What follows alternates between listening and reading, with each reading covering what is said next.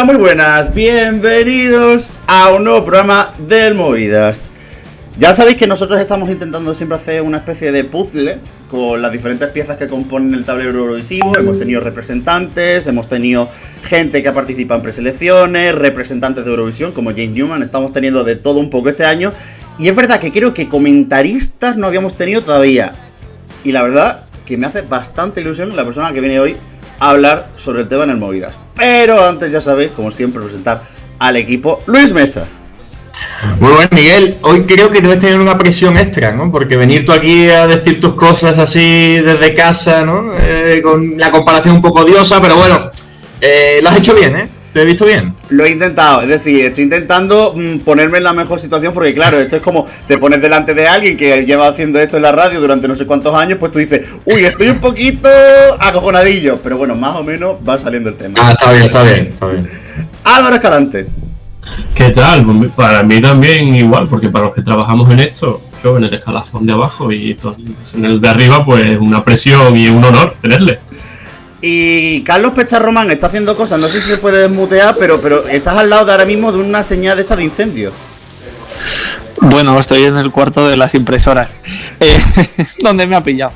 Eh, nada, mm, encantado de estar un, una, un día más en, en, el podcast y con este invitado que tenemos que es espectacular, vamos, un honor, me reitero, efectivamente. Pues hechas las presentaciones del equipo, como siempre, eh, hay que decir, y esto ya es un poco de retrospectiva, que vamos a hablar con una de las caras más populares de la radio en España, y eso es una realidad como un templo, que comenzó con Radio Barcelona en el 91, que si no me equivoco era la emisora de, de los 40 en Barcelona por aquella época, pero en el mundo de Eurofan es un poco más recién llegado, porque desde 2018 es junto a Julia Varela, comentarista de España para Eurovisión. Tony Aguilar, ¿cómo estás?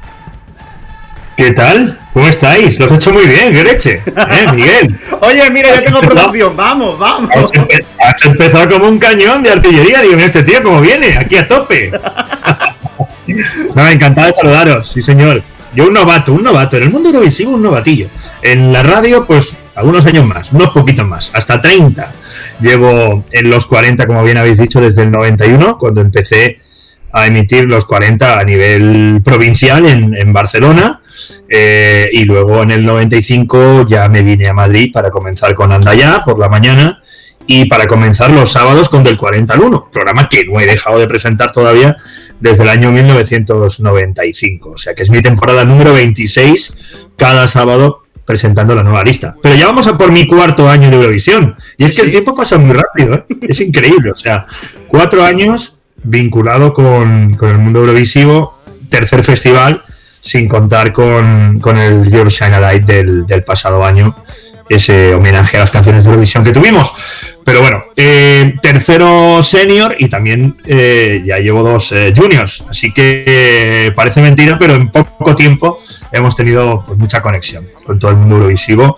Y repito, reitero una vez más, para mí un gran honor, porque aunque yo a priori no estaba en primera línea del Festival de Eurovisión, sí lo he seguido muchos años, soy de una familia muy eurovisiva, muy eurofan.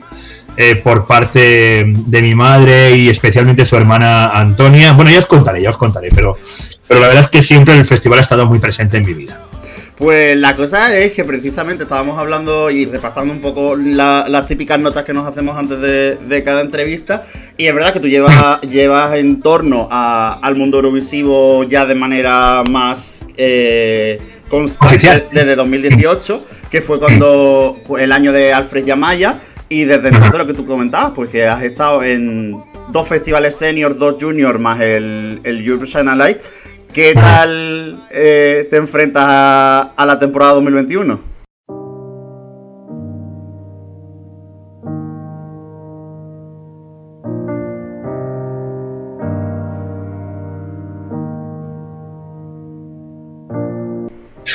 Mira, sobre todo con muchísima ilusión de que se vuelva a celebrar el festival. Yo creo que la mejor noticia que tenemos es que hay festival, que hay concurso y que hay, por tanto, eh, competición eh, oficial en Rotterdam, cosa que el año pasado echamos tantísimo de menos. Creo que eso es el, el gran titular. Eh, llevamos ya todo el año pendientes de, las elecciones, de, las diferentes pre-shows en otros países y ahora pues con muchas ganas, ya tengo mi budget, mi, mi, pase ya de Eurovisión oficialmente, llegó esta pasada semana, lo subí a las redes sociales con toda la emoción, porque dije, bueno, ahora sí, ya lo veo físicamente, leo Rotterdam, veo Tony Aguilar, commentators, y digo, vale, parece que sí que, esto va, va, en serio. O sea que, eh, sobre todo lo afronto con muchísima ilusión y con ganas de volver a reencontrarme con el equipo habitual, porque también he echado de menos a Julia, como bien sabéis, el pasado año estuvo como baja maternal y no hizo ni el Eurovision Line ni el Junior, pero ahora volvemos a estar el equipo habitual con Julia, con Víctor Escudero y, conmigo. O sea, el trío La La La, volvemos a estar ahí en cabina, una vez más, para pegarnos unos dancings y para disfrutar, porque la verdad es que hemos hecho un equipo y sobre todo una familia ya. Tenemos ahí nuestras conversaciones ya de todo en la vida, en nuestro chat, y, y lo disfrutamos muchísimo, lo vivimos muchísimo.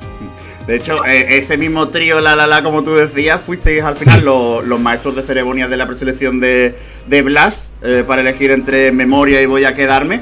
Y antes de continuar con el resto del análisis de, de, la temporada, queríamos preguntarte por un momento que se vivió durante la preselección, que fue bastante comentado en redes sociales y por lo menos fue bastante sujeto de meme el momento este en el que recibís el sobre con los resultados de, las votaciones y de golpe alguien dice... una pantalla, ¿no? O sea, un claro. una pantalla, ¿no? ¿Cómo, qué narices pasa en ese momento? Porque claro, ah, fue como una especie de cortocircuito mental. Nosotros que lo estábamos cubriendo para redes sociales, fue sujeto de memes completamente. Bueno, pues ahora sí, atención, porque la canción ganadora que vas a interpretar representando a España en el Festival Eurovisión en mayo en Rotterdam, Países Bajos. Va a ser, atención, atención, atención, porque lo vemos ahí en la pantalla. La canción ganadora es... ¡Voy a Foto perfecta tú y yo siempre juntos. Despreocupados sin miedo a pensar que llegaríamos hasta este punto, donde por malo o por suerte ya no hay marcha atrás. Te fuiste y me dejaste bueno, ya está, ya empezáis ya la primera en la frente, ¿eh? Pues. Así son. bueno, nosotros seguimos, seguimos, evidentemente, no somos los directores de la gala, nosotros solo somos los presentadores y seguimos lo que nos marcaron. En un principio, eh, solamente teníamos que leer el resultado del sobre. Así estaba previsto y en el guion de la gala, en la escaleta, era eh, alguien entrega el sobre, mm, veremos quién, eh, sube con el sobre, Tony y Julia dan el resultado. Pero eh, a última hora hubo una mm, contraorden, aquello de me dicen por el pinganillo, de un momento el resultado va a aparecer en pantalla. Entonces, evidentemente, claro, tuvimos que esperar a que el señor realizador pinchara en pantalla la canción ganadora y no fue ni más ni menos que eso, que, que, un momento el resultado aparecerá en pantalla. Entonces eso fue lo que hicimos, esperar girarnos a que apareciera el nombre de la canción ganadora. Pero evidentemente yo por eso, si os fijáis, automáticamente enseño la tarjeta, la muestra a cámara como diciendo que estaba aquí, lo podíamos haber dicho antes, pero hemos tenido que esperar a que aparezca. Y no hay más vuelta de hoja que esa, que, que nos dijeron que miráramos a pantalla. Como, como, gran momento de meme, hay que decir que fue bastante, bastante buen momento. Hay que, hay que, hay que sí, Sí, sí, bueno. O sea, se podían haber ahorrado el papel, porque como estamos talando tantos árboles, pues ya no, no, no, no, no, no es el sobre y ya está, lo hacemos más rápido. Eh, Tony, yo quería preguntarte por tu primer día en Eurovisión, la herencia evidentemente de José Luis Ribarri, de José María Íñigo, de Beatriz Pecker, nombres enormes y que se cuelan en las familias, porque siempre es el comentarista de Eurovisión, el el tótem ¿no? que se forma en cuanto a eso. Eh, ¿Cómo fue el momento ese de salir al aire en la primera semifinal del primer año que estuviste en el festival? Más de 12.000 personas vibran dentro de la Altiza Arena de Lisboa. Comienza ya la gran final del Festival de Festivales y lo hace con una actuación muy especial. Empezamos a la portuguesa, como debe ser en este país. Aquí están las embajadoras internacionales del Fado.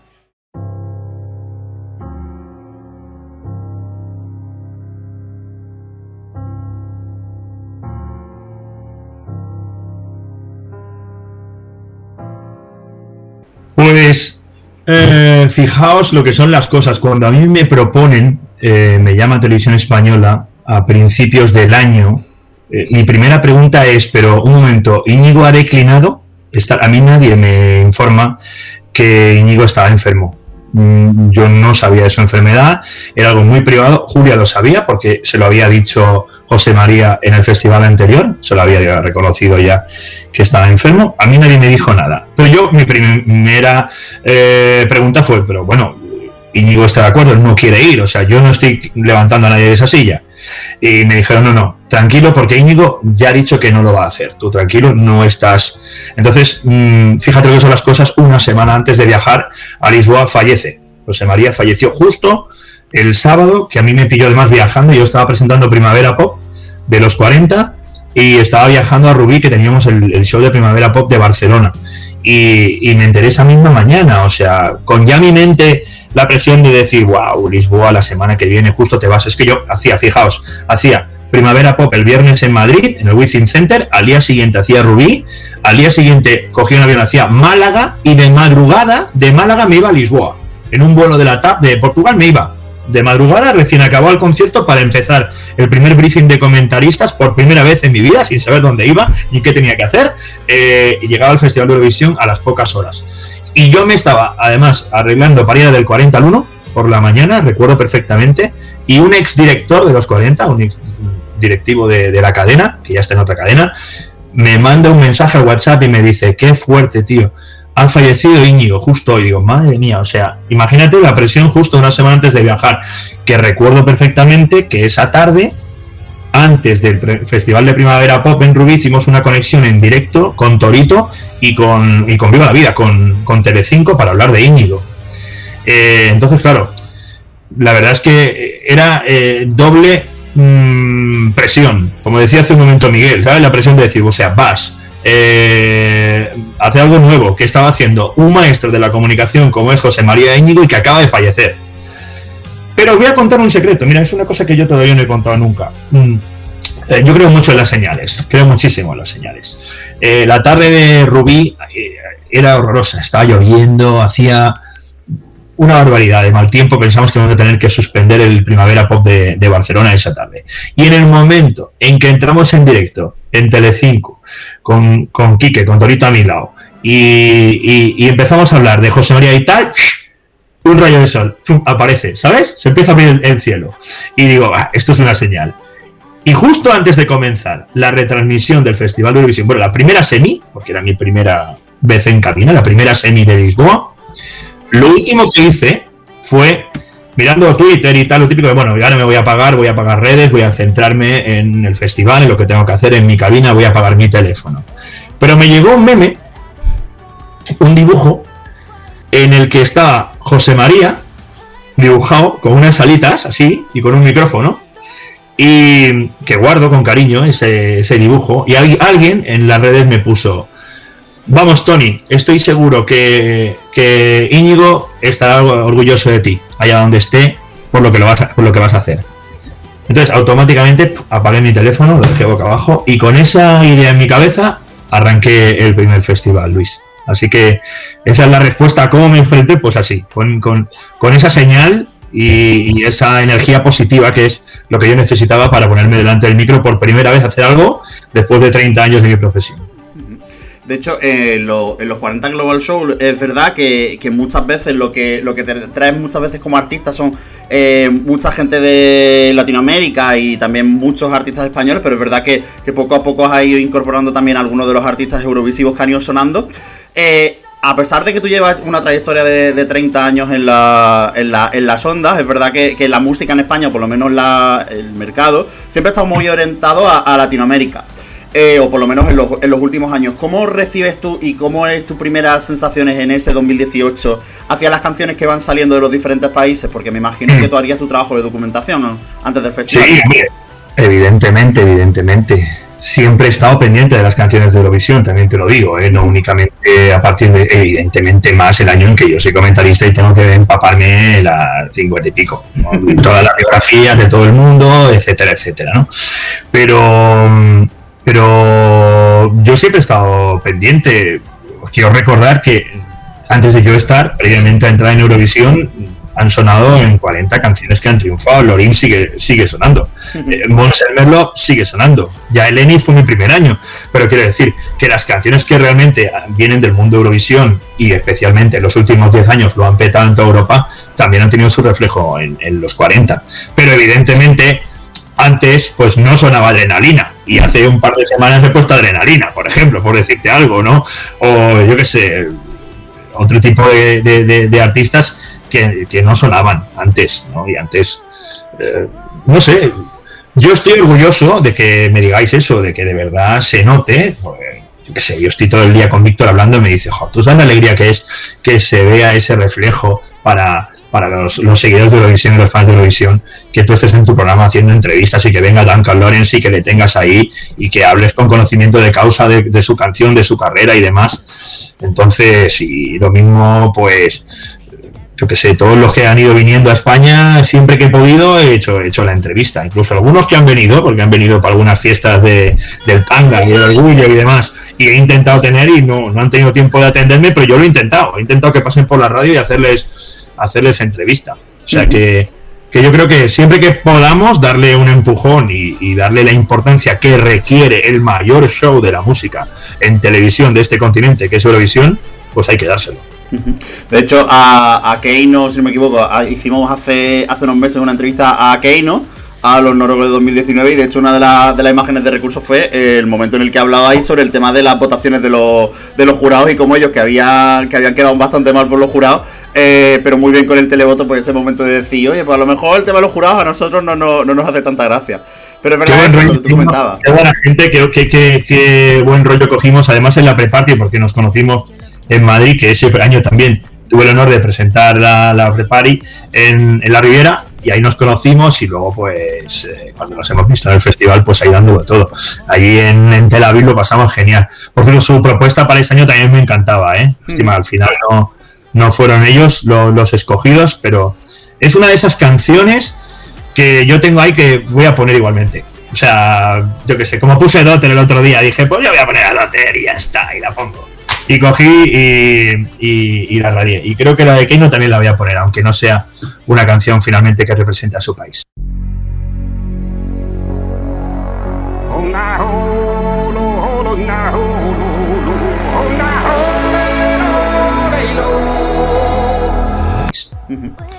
Carlos, estás en desplazamiento. ¿Puedes por favor hablar? Carlos, ¿dónde vas? Eh, yo le, me voy, me voy ya. Eh, le quería preguntar. ¿Te estoy aburriendo? Carlos, ¿te estoy aburriendo? No, no, para nada. Me resulta interesantísima. Aparte es que lo que has comentado de José María Íñigo me pasó igual porque yo ese sábado estaba haciendo las maletas para marchar a Lisboa y me, y me, tuve que sentar a escribir todas las noticias de la reacción a todo lo que ocurrió y me iba el domingo a la mañana siguiente también y me pasó igual, que fue un poco desbarajuste, me descolocó, porque claro, te marchabas a Lisboa con esa noticia que era muy triste, pero bueno. Eh, yo te quería preguntar, Tony, porque claro, tú eres una, una, voz de la radio y la gente aprecia mucho que una persona que sepa tanto de música eh, esté en Eurovisión, que es un festival musical, pero al final Eurovisión también es un programa de televisión. Entonces, aunque tú estás locutando, que es lo tuyo, por así decirlo, ¿cómo, cómo llevas el, el hecho de eso, que sea un programa de televisión y ese aspecto, aunque tú estés en cabina? No, hombre, nosotros somos conscientes de que. El ritmo. de canciones. ¿Por qué nació Eurovisión? Nació como el Gran Prix de la chanson, ¿no? O sea, realmente es un festival de canciones, pero a nadie se le escapa de que hoy en día es un espectáculo televisivo y de que el show es importante, naturalmente, aparte de, de la ejecución, por eso también lo tenemos muy en cuenta a la hora de comentar lo que estamos, lo que estamos viendo. Somos conscientes y ellos también se enfrentan a esa presión, ¿no? Es que estamos hablando de casi 200 millones de personas, ¿no? Que están siguiendo el festival en, todo el planeta. Imaginaos de lo que estamos hablando. Únicamente el halftime show de la Super Bowl americana sería comparable a las audiencias televisivas que nos da y nos regala el Festival de Eurovisión. Así que ahí, bueno, sí, yo soy un hombre de radio, pero soy consciente de que en ese momento, a pesar de estar poniendo solo la voz, soy parte de un festival, de un eh, show televisivo. Yo quería preguntarte también eh, respecto a eso, y es un poco el, proceso con las candidaturas de, España. Eh, entre el junior y, el senior, eh, de los que de los participantes con los que tú has- al final has acabado trabajando, porque al final tú haces el seguimiento, los ves cómo se va desarrollando todo el proceso de la candidatura. eh, Sí. ¿Cuál es el que más te ha sorprendido en estos años que has sido tú ya parte del equipo España para Eurovisión? ¿Cuál es el que más me ha sorprendido? A ver, a mí, sorprenderme realmente y decir, ahí va, mm, es Olea. Es la persona que más me ha sorprendido porque es que era increíble, o sea, tan chiquitilla y con tanto amor y las cosas tan claras como las contaba y la cara que le echaba, pues ahí me sorprendía muchísimo, me hacía mucha gracia.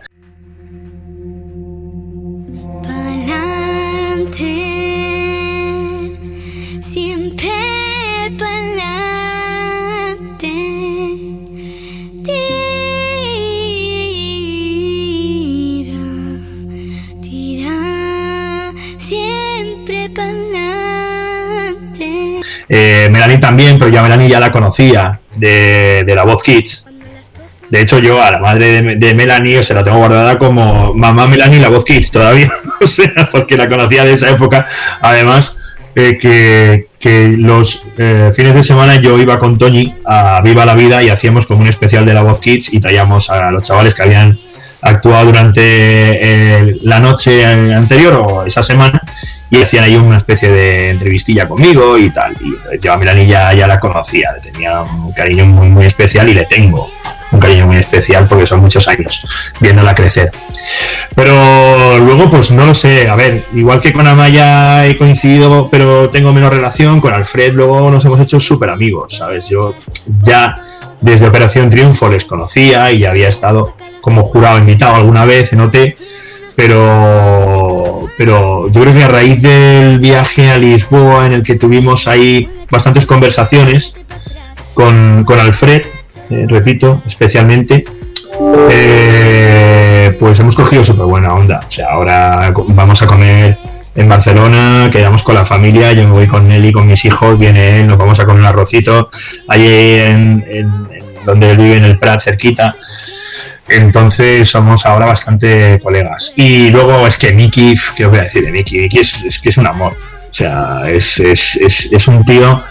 Mira, yo de Miki me, me- voy a quedar siempre en la cabeza con la imagen de la despedida que hizo Miki antes de subirse al autocar cuando ya íbamos a la final de, de Tel Aviv, de su familia, con su hermano y su familia. O sea, al hermano le dio un abrazo antes de subirse, tío, con una sinceridad, llorando los dos. Una emoción que es que yo dije, este tío es todo corazón, ¿sabes? O sea, eh, nunca me voy a olvidar. Esta es la imagen que me quedará para siempre de Miki, despidiéndose de su familia cuando ya era la hora, como de venga, va, vamos allá, ¿sabes? Ahora ya me despido, que ya no les voy a ver hasta que no acabe el festival, ¿no? Y, y ahora me toca con Blas. Y yo a Blas le he presentado desde que se él estuvo en el Veo Veo, en el festival Veo Veo con Teresa Raval y el copresentador de esa gala era yo. Al final es como- entonces es como una especie de círculo que se cierra. Claro, la ciudad de las artes y las ciencias de Valencia. Y yo ese año eh, me pidió Televisión Española que presentara con Teresa el Festival Veo Internacional. Y, ahí presenté a Chiqui Cantó. Y Chiqui Cantó salió allí a cantar una canción de Rosana eh, y, era Blas. Y luego después de Chiqui Cantó, que si miráis su libro que, que ha lanzado recientemente, está la foto del momento en que yo lo estoy presentando ahí. Eh, luego Aurin. Sabéis que yo con Aurin, si hay un grupo, una boy band que yo he promocionado y que he llevado para arriba y para abajo, de hecho la despedida la hicieron conmigo en Coca-Cola Music Experience en el Within Center, eh, fueron ellos, fue Aurin. Entonces Blas y yo somos como hermanos, o sea, Blas y yo hablamos eh, cada semana varias veces y no únicamente ahora por Eurovisión, sino desde hace muchos años. Entonces, pues bueno, estoy ahí como, como en casa. Soy el Tito Tony que va a estar ahí más nervioso por Blas porque todo le vaya bien y que salga, que salga como mínimo, que salga tranquilo. ¿eh? Yo creo que lo que le tenemos que desear es que lo disfrute, que lo pase bien, que vuelva todo lo mejor que sea posible, pero sobre todo que todos sabemos cómo es Blas, sabemos la voz que tiene, sabemos la carrera que tiene atrás y la que le queda por delante. O sea que, que eso es lo importante. Álvaro, Ah, perdona, pensaba que iba Luis, ¿qué tal? Tony. Eh, bueno, quiero, quiero desengasar un poco esto porque estamos muy serios, muy. Y a petición de mi gran amigo Alberto Temprano, que no puede estar porque está trabajando, eh, yo quiero volver a los 90, cuando una época que tú sacaste música, y preguntarte por, por el Rapo Clapo, que se ve que es una canción que a él le cambió la vida. A Alberto. Wow. Y sí, porque nos ha sido muy insistente con el Rapo Clapo. Y eso quiero Wow. cómo, cómo fue esa época para ti, si, Wow. si algún día volverás a sacar música, cómo, cómo lo ves. Hay que, hay que explicar esto, Álvaro, porque es que ayer terminamos la mira, ayer te digo, ayer terminamos la entrevista con Rafał, con el representante de Polonia, y estábamos preparando la de hoy, y estaba Alberto todo el rato diciendo, no sé qué, no sé cuánto, pero preguntarle por el Rapo Clapo, y al rato, Sí. pero preguntarle por el Rapo Clapo. Un señor, un señor Rafał que en 20 años de trayectoria le preguntó por la canción del Mundial de Balonmano de 2015 en Qatar, para que tú veas el nivel de nuestro compañero y la investigación. porque se nota que bucea, bucea, bucea en la formación. bucea, digo,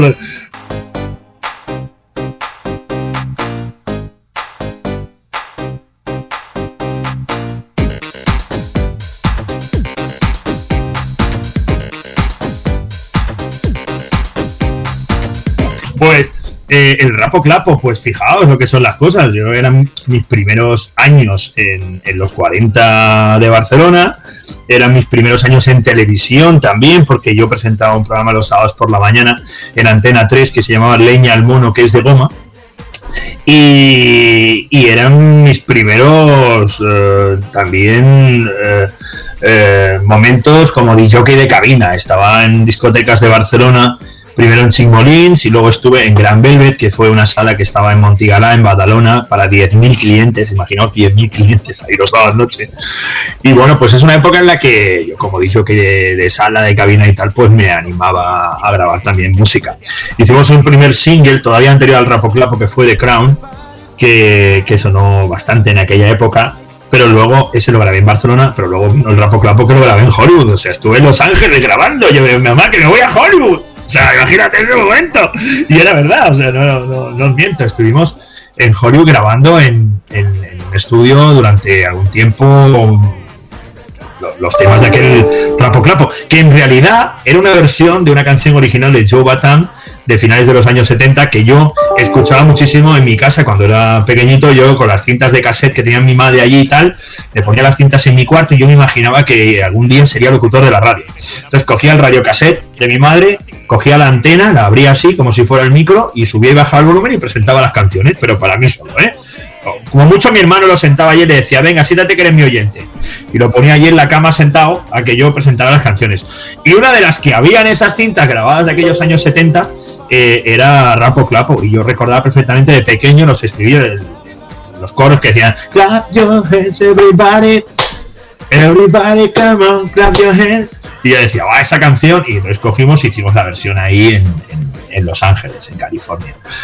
Y bueno, pues mira, fue una época simpática de grabar canciones, maxi singles que luego pinchaban en las discotecas y que me permitieron hacer muchísimos vuelos por toda España. Fuimos en aquella época mi compañero Paco Pil, que algunos os sonará, Paco Pil, mítico. estaba, presentaba conmigo Leña Mono, que es de goma, éramos los dos presentadores del programa en Antena 3. Eh, y también estaba, por ejemplo, Melanie Olivares, a la que conocéis, la actriz Melanie, pues también estaba ahí dentro de nuestra, de nuestra pandilla, estaba Alicia Bogo, que también en aquel entonces era bastante famosa. Eh, en fin, éramos ahí unos cuantos que luego el fin de semana teníamos bolos. Paco y yo nos hemos recorrido España 10 veces. O sea, teníamos momentos a lo mejor de irnos un fin de semana a Asturias y currar el viernes tarde, el viernes noche, el viernes de madrugada en otra discoteca, el sábado tarde, sábado noche, domingo. O sea, hacíamos como 6 o 7 bolos el fin de semana en diferentes puntos de, de Asturias y luego volvíamos para Barna a currar. O sea que es una época que recuerdo con mucho cariño, la del Rapo Clapo. Y después del Rapo Clapo vino Tony Aguilar y Amigos, que fue el álbum que hace ya más de 15 años grabé, que ahora últimamente no sé por qué, ahora la gente la da por recuperar el videoclip de Latido Urbano, que es la canción que, que era el single. El otro día empezaron a subirla también a, una página de, de, de nostalgia millennial y, y estaba la gente descojonada por los algunos nombres que veían por ahí, pero claro, es que era la época en mi programa Fan Club en la radio y grabamos aquel disco benéfico en el que ya estaba Chenoa, estaba Tiziano Ferro, estaba en el canto del loco, estaba Carlos Baute, estaba, yo qué sé, eh, los caños Andy Lucas, imaginaos, de la época. Eh, y luego Tony Santos, Austin, artistas así de RB. Hicimos una canción que todo lo que recaudamos de ese álbum se lo donamos a la Asociación Española contra el Cáncer. Y todo se gastó en el hospital 12 de octubre en acondicionar las habitaciones para que los acompañantes de los niños tuvieran una buena cama y no un sofá ahí eh, cutre, eh, un armario para su ropa, etcétera, etcétera. Y compramos un montón de cosas con lo que sacamos de ese disco. Así que eh, estoy muy orgulloso de, de- de esa época y de haber podido ayudar en este caso a los niños con cáncer.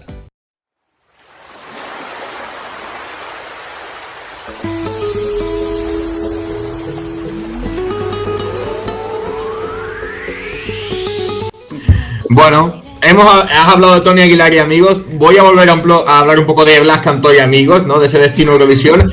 Y de un suceso, Tony, que voy a aprovechar para impiar mis pecados. Porque esa noche del 20 de febrero, de hecho, voy a compartir pantalla. Vamos a ello. A ver, a ver, a ver, vamos ahí. Ya tenemos un primer tuit que dice, esto es historia de las preselecciones. Mira qué bien. Eh, ¿cómo, eh, ¿Cómo ha remontado esto? Historia de Eurovisión. Esto es historia de Te has Eurovisión. saltado una frase, ¿eh? Sí, me la he saltado, pero todos lo- lo pueden vale, leer, vale. ¿no? No, no, sí. La hemos Que me la cago en la leche. Dice, me cago en la leche. Esto es historia eurovisiva. Además que lo dice con una connotación muy positiva, ¿no? Es que no me he enterado de lo- del tweet ni de Yo nada. tampoco, tampoco.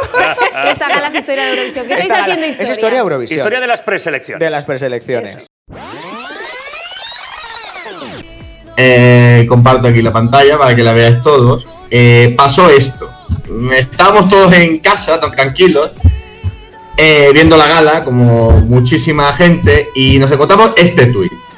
Que yo puse en casa, tranquilamente, con una dialéctica un tanto rara que decía: Esto es historia de las preselecciones. Me cago en la leche. ¿Cómo ha remontado esto? Historia de la puta Eurovisión. Y salió en antena. Lo sacaste en antena. De forma que yo mm, quiero pedir perdón a ti y a Julia por ese momento tan embarazoso de tener que leer estas palabras tan, tan groseras que, que se eligieron y que sacasteis en la gala.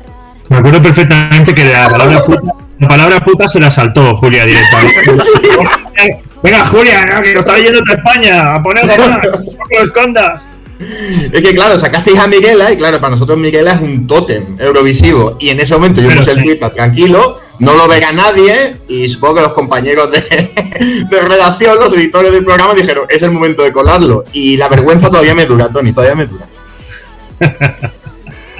No, a mí me gusta mucho la sinceridad, tío. O sea, me gusta que seas sincero y tal, pero eh, Luis, tío, este año en Eurovisión no nos mandes un tuit así en directo, que Víctor y te lo lee, ¿eh? Y este te lee, este te lee la puta Eurovisión y te lo lee entero. igual fue Víctor, ¿eh? Eh, Tenemos contacto con él, igual fue Víctor, sí, sí, nos tiene fichado, sí. Pues igual así Jero el que te coló por ahí el. Qué mal rato. Co- co- co- menos mal que no coló ninguno del Movidas porque esa noche estuvimos un poquito sembrados. Sí, ¿no? Sí que quería, antes, antes Eh, de eh, cerrar, Tony. ¿Qué queréis que os diga? ¿Qué queréis que os diga? No, antes de, antes de cerrar, Tony, sí que quería preguntarte un poco ya de cara a, a Rotterdam un poco. Tú ya has escuchado la- las canciones y esto ya es básicamente una, una pregunta de, de cortesía. Eh, Más allá de, de Blas, al cual tú ya comentabas el tema de la relación personal que te, que te une con él. Eh, del Sí. resto de canciones, algún highlight que tú digas, ostras, pues hay que tener ojo con esto y a lo mejor no hace falta que sean de los mega favoritos, sino de alguno que tú digas, este me llama la atención por algo especial. Bueno, eh, es que me cuesta mucho. Siempre me tengo me, me que me moje, me gusta. A mí me gusta ser, eh, repito lo de antes, me gusta la sinceridad, ¿vale? Eh, hay canciones que van a llamar muchísimo la atención este año, estoy seguro, segurísimo. A ver, todo el mundo habla de Pravi, de, Bra- de Bárbara y del Voilà, que me parece una canción excelente. A mí me, me, recuerda a una Edith Piaf como del nuevo milenio, ¿no? Cuando la veo ahí cantando la canción. Eh, mm, no sé si ganará o no ganará, pero que quedará muy bien, estoy seguro. Eh, y, y yo estoy flipando con Maneskin también bastante, ¿sabes? Porque yo soy muy, muy, muy pro italiano, pero no por nada, sino porque me he criado una familia, como te he dicho antes, muy eurovisiva eh, y también muy de la música italiana. Mi madre es una gran fan de Mina, por ejemplo, de Adriano Celentano y todo eso. Entonces yo siempre estoy muy pendiente de Sanremo desde hace muchísimos años. Wow, desde Luciano y desde mi amigo Filippo Neck, al que conocéis Neck, que también me metió en todo el mundo de Sanremo y, y siempre estaba muy pendiente. Pero yo creo que en un momento ahí de otra vez de transgresor va a molar mucho con, con los Maneskin, por ejemplo, que, que me mola. Pero yo que sé, también eh, The Room me mola porque ya me gustaba mucho el año pasado y creo que Discotech también, ¿no? ¿Estáis de acuerdo? Creo que The Room va, va a llamar muchísimo la atención. Eh, mm, a ver, eh, le he dicho antes lo de Dotter, que a mí me gustaba mucho Dotter para, para, para Suecia, pero al final creo que, que Tuse también está guay. Voices puede ser una, una. Bueno, eso siempre es un seguro, ¿no? Apostar por Suecia siempre es. No, no, no es ser demasiado transgresor, ¿no? No, no, no es jugársela demasiado, la verdad. El Diablo, eh, como, no sé, la Lenny de este año o el Fuego de este año, pues no lo sé. Yo, de todas formas, siempre digo una cosa. Ahora mismo podemos estar pendientes de todas las candidaturas y de tal, pero hasta que no lleguemos allí, a Rotterdam, y veamos eh, cómo pisa el escenario el artista en cuestión, cómo sube en los primeros ensayos y, y cómo entra, entonces nos daremos cuenta realmente de lo que va. Porque Eleni, oye, perdóname, pero nadie daba dos duros. O sea, al principio o sea, ¿quién daba dos duros? Nadie pensaba que Lenny Fureira iba a ser lo que fue. Y cuando apareció allí en plan felino, mmm, principio de fuego, y empezó a caminar así, moviendo la dijimos, madre mía, cuidado con esto. Y fijaos luego lo que fue, ¿no? Fue ahí todo el rato, eh, primera, segunda. Así que veremos qué es lo que pasa cuando lleguemos a Rotterdam y nos podamos eh, sentar delante ya del escenario, por fin, que estemos ahí en nuestra cabina viendo un escenario de Eurovisión que por cierto apunta maneras, ¿eh? porque ya habéis visto el montaje que el despliegue que han hecho de hierros, como decimos, fly cases, de, de focos y de luces que apunta maneras el, el, el escenario de Rotterdam. Pues, Tony Aguilar, yo te soy sincero, nunca esperaba que fuese a decir esto, pero hemos tenido a una antena de oro, antena de oro 2020 en el Movida, y la verdad es que ha sido un auténtico placer, Tony. Muchísimas gracias, es un honor de verdad. Que larga vida Eurovisión, que es un honor poneros voz ahí y que compartimos muchas cosas con vosotros. ¿Qué queréis que lo digamos? Somos conscientes de nuestros más y nuestros menos, pero lo que tenemos que hacer es siempre yo soy así, creo que tenemos que poner la energía positiva por delante en vez de la energía destructiva, porque si lo que nos domina es energía destructiva, pues no vamos a conseguir cosas buenas y poco a poco habrá que ir mejorando y consiguiendo cosas mejores. Ya me estoy refiriendo para España en Eurovisión ¿eh? y la delegación española y la candidatura española. Creo que lo que tenemos que hacer es estar ahí aportando lo que podamos siempre eh, con, con esa visión optimista, positiva y sobre todo creativa y no destructiva. Pues, Tony, muchísimas gracias. De nada, un placer, es un honor de verdad saludaros. Y, y- y para acabar os cuento la anécdota de, de- de- Antes has dicho lo de cerrar un, un círculo, ¿no? Con- Pero, pero en este caso os voy a contar una más buena todavía. Y es que mi madre siempre, toda la vida, siempre, siempre, ha dicho que ella supo que me iba a gustar la música desde antes de nacer. Y lo supo viendo el Festival de Eurovisión de 1973. Porque cuando actuaron mocedades y cantaban Eres tú, en ese momento dice que yo empecé a moverme frenéticamente dentro de su barriga. ¿eh? Y, y ella en voz alta le dijo a mi padre, pues a este niño le va a gustar la música. Mira, mira cómo se está poniendo con la canción de España. Entonces, imaginaos lo que ha sido para mí eh, poder ahora regalarle a mi madre, a esa fan de Eurovisión y de la música, que sea su hijo quien esté comentando el festival en televisión española. Me parece súper bonito. Eh, Pues la verdad es que sí que es un regalo. Ojalá yo pudiera regalarle a mi madre algo de eso. Seguramente no, porque mi madre siempre me dice, tú lo que hacías todo el rato es darme patadas, pero no por nada en concreto. Así que ojalá, ojalá poder regalarle algo. Pues nada, Oye, nunca se sabe, si daban muchas patatas, ahora que está de moda lo de la Superliga, pues, igual, igual el año que viene estás jugando en la Superliga, tío. sí, sí, en la Orange más bien, en la, de, en la del LOL, porque otra cosa lo veo difícil. Nunca se sabe, tío. Luis Mesa. Pues nada, Carlos, Carlos se ha movido de ubicación porque le, creo que le quiere preguntar una cosa a Tony. No, yo le quiero decir a Tony que es que el otro día estuvimos haciendo un directo en Twitch en el que estuvimos mostrando toda nuestras nuestra colección más preciada de Eurovisión, la que tenemos cada uno. Y entonces yo conté que cuando el domingo la vuelta de Lisboa, yo coincidí contigo en el aeropuerto en- para volver en el avión y estuvimos hablando del maravilloso azulejo que nos regalaron en la en Lisboa. Entonces yo te quería preguntar si lo tienes y dónde lo tienes o lo- yo lo tengo guardado en un cajón, pero, pero lo aprecio muchísimo. Lo tengo guardado, lo tengo guardado con mis tesoritos eurovisivos de las cosas que me quedan, ¿eh? porque hay cosas que luego después tengo muchos amigos eurofans que dicen ¡Ay! El sigue la promoción de fulanito, me lo llevo. Joder, no te lo lleves, tío. Entonces, los singles promo están súper buscados, ya sabéis, en los festivales, ¿sabes? Y como tenemos nuestro casillero, pues sabéis que los tenemos un casillero donde las delegaciones nos dejan la promo y tal, y los, los- lo- las hojas de información y tal, y, y el single. Y los singles, tío, eso sí que no los tengo casi ninguno porque mis vuela. amigos me los firman cuando vienen aquí a casa, ¿sabes? Pero esa es una de las cosas que sí que tengo guardadas, esa. Esa y el, y el micrófono de Eurovisión de la la- ¿Cómo nos lo pasamos ese día? También la Sí, tengo sí. guardada. Pues nada, Carlos, ¿alguna Pues cosa más?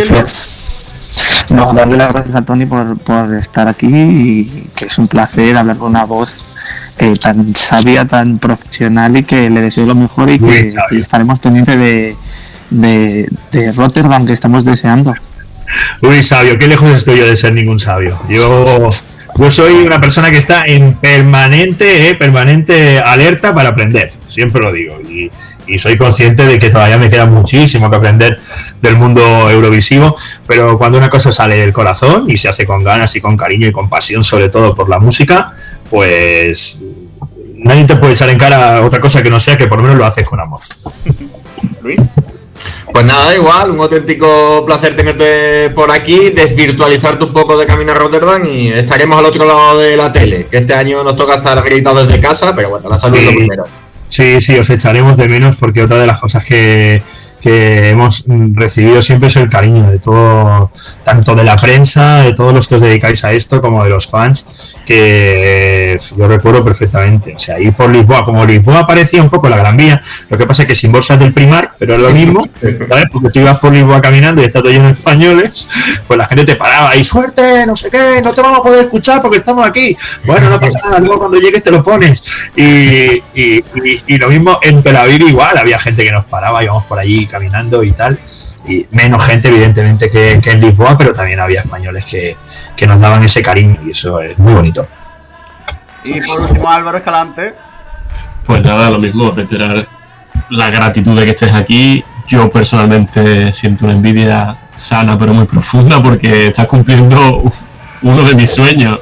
Yo al final pues oculto cosas de deportes, pero si me llega la oportunidad de Eurovisión, pues imagínate Luis, que estuvo acreditado el año pasado y no pudo ir, pues mira. Y por cierto, no solo Antena de Oro, si no me equivoco, también tienes el Ondas, ¿no? Sí, sí. Por lo cual, pues, En Ondas hace cinco años, en 2016, y la antena de oro del año pasado, que aún no me la han dado.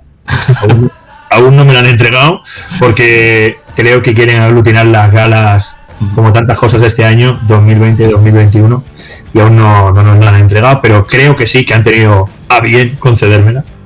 Así que, que feliz, feliz y orgulloso de, como has dicho tú antes, es que al final es un sueño, tío. O sea, imaginaos para ese niño que estaba en su habitación eh, jugando con el radio cassette de su madre a ser locutor, que yo era un semisótano y tenía la ventana a la altura casi del techo, yo veía los pies de las personas pasar. Y yo cuando veía muchos pies me imaginaba que tenía más oyentes y me emocionaba más y me sentaba con más ritmo las canciones. O sea que si a eso eh, tienes que, que- que pensar en los 30 años que llevo de carrera y que cada sábado por la mañana voy a del 40 al 1 con la misma emoción y los nervios en el estómago, eh, de que ya por fin voy a abrir el micrófono y voy a hablarle a toda España de la lista, pues, pues es un regalo poder estar ahí y, y- y ser la voz de Eurovisión. Es que hay que decirlo con todo el orgullo, hay que decirlo con las letras así, que no te quepa la boca. Comentarista de Eurovisión, ahí queda eso. Pues, Tony, nos alegra mucho de que lo digas con, con tantísimo orgullo y lo dicho, muchísimas gracias por, por haberte animado a venir a Euromovidas, así que ha sido un placer. eh, tenerte y. próxima persona, ¿eh? La próxima ya el año que viene ya. Por ya- favor, es decir, por favor, y, y ojalá en la pre-party, porque el año pasado, cuando todavía no sabíamos nada de esto, íbamos a montar un poco de cobertura allí desde, desde, desde la Riviera, pero desde entonces lo único que hacemos es conectarnos aquí y hablar en remoto constantemente. Ya, por eso, ya, y mira, ya está, mira, mira, Carlos, ya se está descolgando la mascarilla, ¿lo ves? Ya poco a poco. Eso es un símbolo, es un símbolo. Poco a poco la mascarilla, el año que viene ya fuera la mascarilla. Si Dios quiere. Pues Bueno. lo dicho, Tony, muchísimas gracias y a vosotros que estáis escuchando, de parte del servidor de Miguel Eras, adiós. Más movidas en www.euromovidas.com. También nos encontrarás en redes sociales como arroba euromovidas